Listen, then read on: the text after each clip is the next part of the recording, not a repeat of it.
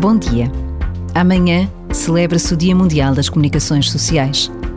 Uma celebração que acontece há 56 anos, desde o Concílio Vaticano II, e que comprova a importância que a Igreja dá à comunicação social.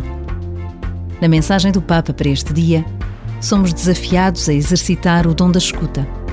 Saber escutar os outros, mas com o ouvido do coração. Por vezes, basta a pausa de um minuto para nos apercebermos de como o mundo seria diferente se nos escutássemos verdadeiramente uns aos outros.